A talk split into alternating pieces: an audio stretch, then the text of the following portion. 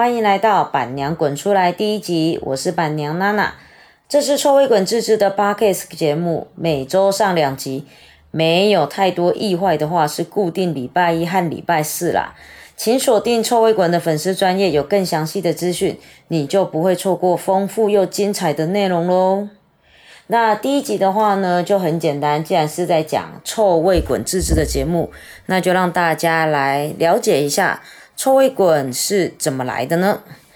臭味滚呢，它其实这个名字一听，大概大家就知道它是一个很玩笑的东西，没有错，它是我在读书的时候，五专三年级、四年级，也就是大学一年级。人生最犯贱、最叛逆的时候，创造了一个品牌。那既然嘛，既然是人生叛逆又犯贱的时候，当然就会去取一个很可爱的名字。我是这么定义的。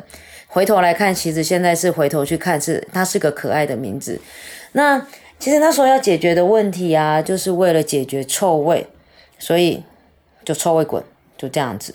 那为什么家里会有臭味的来源？是因为。我从小因为生长的环境比较寂寞，那家里的人呢都比较忙碌，他们常常都外出在外面，这养成了我呢很想要拥有一个家人。那拥有一个家人呢，那时候就很喜欢宠物，我很喜欢狗，但是喜欢为什么会是我们 logo 上面的那只古代牧羊犬呢？它其实是来自于一个机车广告。我记得那个机车广告呢，就是一只古代牧羊犬坐在机车的前面，然后去游山玩水，然后当跳下来机车那一瞬间，它的毛这样子飘逸，我就觉得哇，就是它了，我要的就是那只狗了。我那时候觉得我不再是个屁孩了，我好像可以养一只狗了，所以呢，我就开始专关注着很早期以前的宠物家族。我们现在讲的宠物家族是一群喜欢宠物的人聚在一起。以前的宠物家族是所谓的奇摩宠物家族，那它是一个真正的一个版面。那我就去找到了古代牧羊犬，然后加入的家族里面，开始去看。一开始呢是看别人家可爱的狗狗，然后那时候呢，因为大概在二十年前养宠物的，大概都是经济能力比较好，然后是真的喜欢爱狗的。然后那时候有时候就会遇到说，诶，例如我们家的狗狗叫天天，例如天天妈妈要出国工作了，那天天她准备要去到了呃 NONO 的家庭了，那可是 NONO 妈妈还没有准备好，这中间可能会有两个礼拜的一个空窗期，这时候呢，娜娜我就会去讲说，诶，那两个礼拜的空窗期，不然狗狗可以来我家，我对我而言就是学会照顾嘛，所以我就开始在做了一个简单的小中途。但这个中途不是真正的中途，是一个过渡期，就是其实都是很多漂亮的宠物来到我们家一个过渡。到了两 run、三 run、第四 run 的时候，我忽然间意识到了，其实我可以去养属于我自己的狗了，因为这中间不管是照护啦、食物啦、清洁呀，这些我都可以自己把它处理好了。那时候我就跟家族里面的朋友讲说。我觉得我准备好了，我想要养一只狗了。我等大家放出一个领养的讯息吧。我记得我刚讲这句话不到不到十天吧，我台北的狗友忽然间就打电话给我说：“诶，娜娜娜娜，三重现在有一只狗，很漂亮，是男生。它的主人他当下发生一点状况，没有办法养，马上就要带走了。那娜娜，我是住在台中，我根本没有交通工具可以去载。”那朋友的时候就说你不用担心，我们直接帮你载到台中，你只要一句话要或不要。我靠，这是天上掉下来的礼物，当然要啊，这中乐透诶。那我就接了我人生中的第一只狗，它原来的名字就叫马吉，来到我们家，我们我也没有改它的名字，它就依然叫马吉。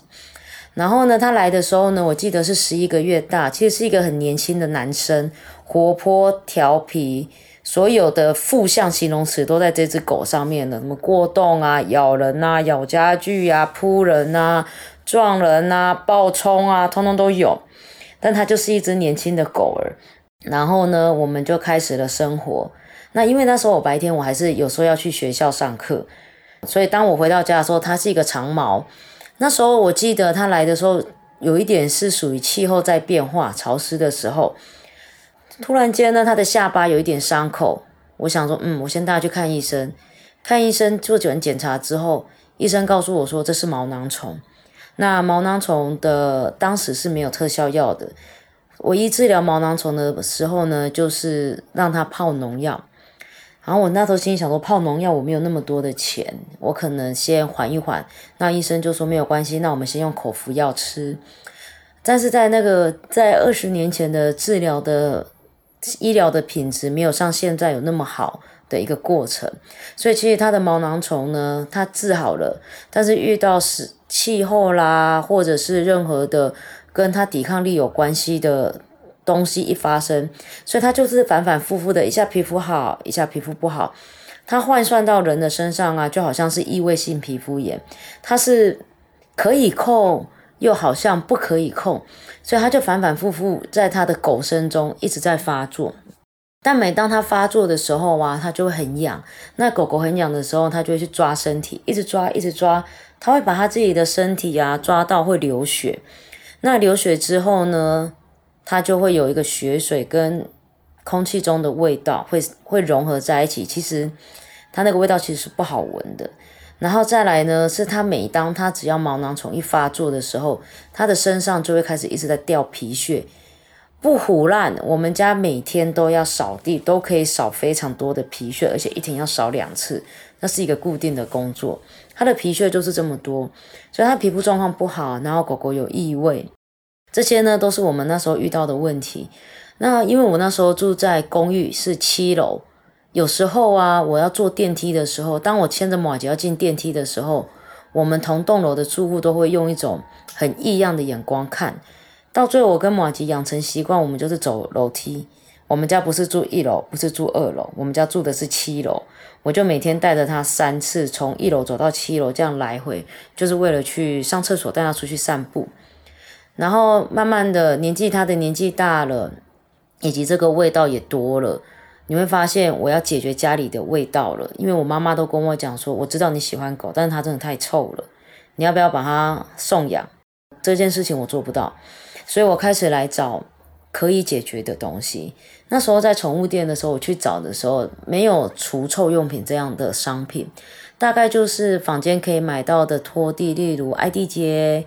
我记得都是方方的瓶子吧，或者你就是用漂白水来拖地。以前那个年代真的是会用漂白水拖地的。你会发现说，不管是薰衣草味、柠檬味、茶树味，拖过完之后呢，再加上马吉特殊的血水的味道、血液发酵的味道，我靠，那真是惊人，比臭豆腐还离谱。然后，既然市面上找不到我要的东西，那我有可有没有可能我自己来做呢？所以，其实臭味滚的出发点是由我自己。想要而开始做，那那时候遇到了一个朋友，他在读化学，那他在那时候正在读化学博士，印象中，我就去找的资料，然后我就把它给他，说这个有没有机会把它做出来？他就说目前来讲的话呢，不是太大的困难，可以试看看，所以在实验室里面呢，就做出了第一套的臭味滚。那在实验室里面呢，它对付阿莫尼亚是很有用的，就是氨。但是回到了生活中里面，其实宠物的排泄物除了阿莫尼亚以外，还有其他更多复杂的东西。所以那时候在实验室，我们觉得效果很好。那回到回家里，我开始用的时候，我才发现其实效果没有那么的好。然后辗转慢慢的使用，再加上后来对于尿液的了解越来越多的时候，才发现排泄物会臭，不是因为尿尿的当下出来的黄色液体会臭，而是放在空气中里面呢，它跟空气中的细菌啊、微生物产生了一些综合效果，让这个排泄物呢，它引发了其他的味道。所以这才是开启了我开始做臭味滚的一个契机，我才开始研究了原来异味有这么多不一样的因子，然后慢慢的呢，臭味滚变成了一间公司之后呢，我开始在想着臭味滚还有什么样的方式可以让我们的宠物好好的陪伴在我们身边，因为其实常常人生在每个阶段在改变的时候啊。如果你身边有宠物，例如你结婚，那可能因为夫家的反对，宠物可能就是第一个要被离开的。那如果你的孩子新生儿准备要出生了，长辈可能又会告诉你说，呃，小朋友需要一个干净的环境，所以宠物又要离开了。其实这对宠物而言，它是一个非常不公平的一个地方，因为你是它的一辈子，它只是你人生中的其中一个过客。那我一直想要避免这个问题，所以我们在做臭味滚的所有的产品的这个过程中，我们都一直在思考的一个重点是，我们可不可以解决宠物造成你环境中的不管是臭味、异味、抑菌这样子的问题，由臭味滚来解决。我们要的只是宠物能够陪伴在各位的身边，意味着就是陪伴在我的身边，这样子就好了。所以接下来呢，我们开发的第二支产品呢是洗衣精。洗衣精呢为什么会这么做？很多人都会说，那我就用我的洗衣精来洗就好啦。可是你有没有想过，宠物的衣服它并不是天天换呢？它三天换都算频繁了，更何况有些衣服呢，它是七天就是去洗澡才脱下来才换一次。那这个过程中呢，其实宠物的衣服要。对付的永远要解决的也永远都不会是汗臭味，因为汗臭味只有人身上才会有啊。那宠物的衣服要解决的是什么？一般的趴在地上的脏污，然后呢，它身体分泌的油脂，然后呢，它卡在衣服上面的皮屑跟毛，其实要解决是这些，跟人的洗衣精要解决的不一样。那所以，我们臭味滚就开始针对了宠物身上所要解决的问题。所以，以臭味滚的洗衣精来讲呢，它完全是分解皮屑跟油脂，还有少数的毛以及洗干净。它其实就是这么的简单，完全是以宠物而出发。那接下来我们在做的下一个产品呢是洗碗巾。很多人也常问，洗碗巾我家里说我琉璃台就有一瓶啦，为什么要换？很多的时候啊，请你回想一下，尤其是养狗狗，跟我一样是狗派的狗派家庭，你常常在洗碗的时候，你会发现怎么搓都是滑滑的，你会觉得受不了，就开始了热水也来了，不然就泡个洗碗巾。其实这些事情没有办法被解决的原因，是因为那个滑滑的并不是食物所产生的油，而是宠物的口水，它是一个生物黏膜，所以你要分解的是生物膜。而不是说用大量的界面活性剂去洗它，那个没有太大的效果的。所以在臭味滚的洗碗巾里面呢，我们是做的是分解生物膜这件事情。然后慢慢的，我们延伸的下一个产品呢，其实是湿纸巾。湿纸巾呢，当时在做的时候啊，我们觉得哦，有够坎坷的，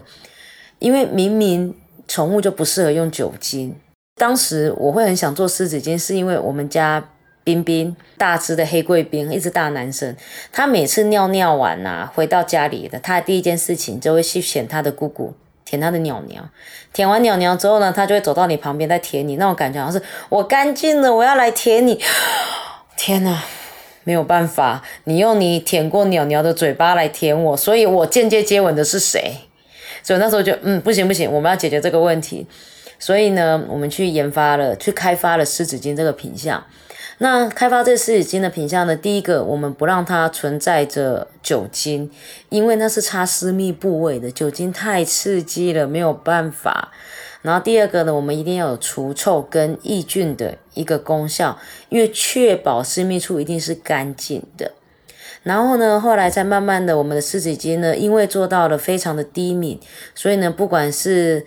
男生的狗狗或女生的狗狗在擦私密处的时候都没有问题，包含外耳道的清洁都是 OK 的。然后慢慢的，我们就开始延伸了到身体越来越多，到现在很多的范围的产品。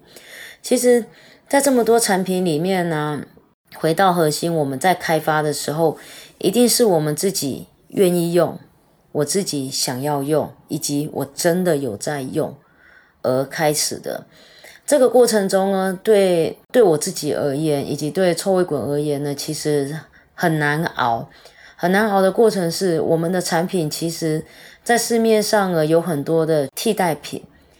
但是这个替代品呢，我们在做的东西呢，又以宠物为出发点去做。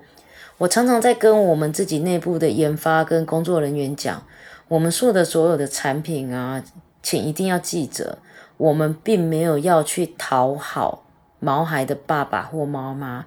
我们一定要为了宠物的身体跟健康以及没有伤害性而去做。如果在这两个打架的时候呢，不管怎么样，一定是以宠物为出发点去完成这项产品的开发跟研究以及上市。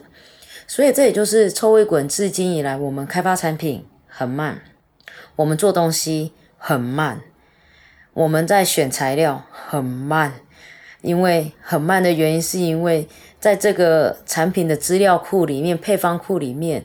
没有。产品是为了宠物而做的，所有的宠物的产品是必须我们自己慢慢做、慢慢用，真正找到了需求的点下去做。那在这条路上呢，过得其实辛苦，但是很也很感谢很多的毛爸毛妈愿意跟我们分享，使用过后，诶，可以改变家庭的一些关系。更高兴的是呢，在这条路上面呢，其实因为上我们家的小孩是我们家的 baby。两只脚的小孩跟四只脚的毛孩是一起长大的，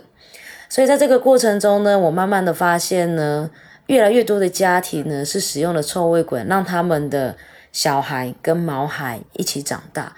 这完全是我想要的一个画面，以及我想要帮助到很多家庭想要做的，因为毛孩永远是我们人生中最重要的陪伴的那个人，那个生物。为什么这样讲？当你每次上班回到家的时候很累，心情可能很阿杂的时候，每天都要骂办公室的人的时候，回到家门打开，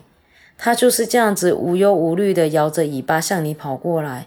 你就觉得这辈子都值了，因为每天不管再忙再累，都有他们会为你等门。所以呢，在这个过程中呢，跟大家分享一下，我们臭味滚呢，从一开始到现在，我们做的一个事情是什么？那也谢谢大家这一次听我这一次的一个分享。那千万别忘了，我们后面还有准备一些可爱的小知识在滚边抱抱里面哦。OK，下次见，拜拜。滚滚边边抱抱抱，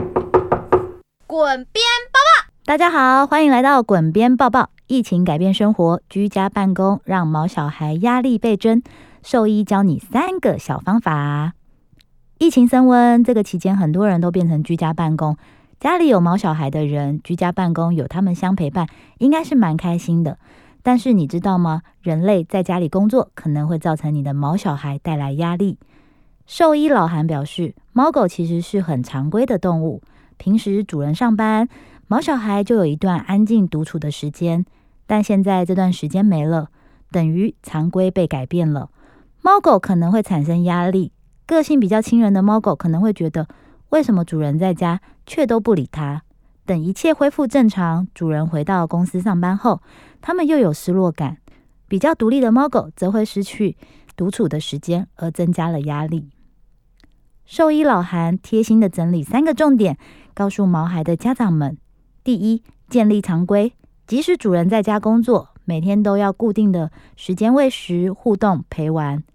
让猫狗预期什么时间内会发生什么事情，所以可提前根据要回去上班的作息来调整常规。规律和可预期性可以给予猫狗安全感。第二，给予彼此空间。很多主人在家就想要吸猫撸狗，但可能会打扰到毛小孩们，所以当他们走到别处或是想睡觉的时候，就请给他们空间独处，也能培养他们拥有自己的安静小空间，像是纸箱或是他的床。只要毛小孩进入那个空间，人类就绝对不要去打扰。久而久之，毛孩就会知道，只要独处到自己的安静小空间就可以了。第三，观察并咨询专业。初期一定要特别注意猫狗的精神和食欲有无异常。压力对于动物来说是万恶根源，尤其是猫。压力可能会导致某些疾病，一旦发现异常，就要立刻寻求兽医师来帮助。相信人类和猫小孩们一定可以很快撑过疫情，回归正常生活。滚边抱抱，下次见。